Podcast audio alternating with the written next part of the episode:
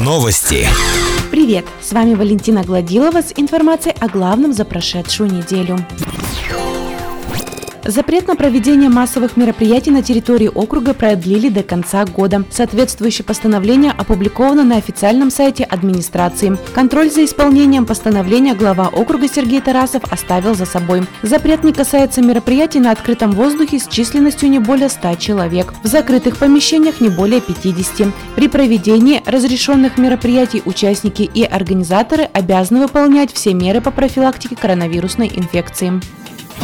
Подписано постановление главы округа о начале отопительного сезона в Верхнем Уфалей с 13 сентября. Но это не означает, что в понедельник тепло появится во всех квартирах уфалейцев. Согласно опубликованного графика, подключение домов к отоплению продлится до 17 сентября.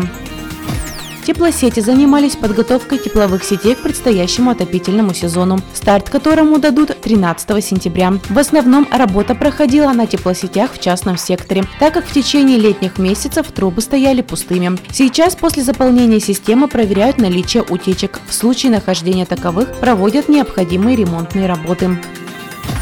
Планово-бюджетная комиссия собрания депутатов округа продолжает работу по формированию бюджета на 2022 год. На очередном заседании комиссии свои бюджеты и финансовые пожелания на будущий год представляло Управление культуры, руководители Центра искусств и Школы искусств. Депутаты вели оценку существующих финансовых возможностей, доходов и расходов учреждений культуры, а также перспективные планы развития учреждений, их стоимость и реалистичность. Итоговый бюджет городской культуры на 2022 год будет формироваться составляется с учетом планов и проблем учреждений культуры, а также объективной оценки всех планов и финансовых показателей текущего года.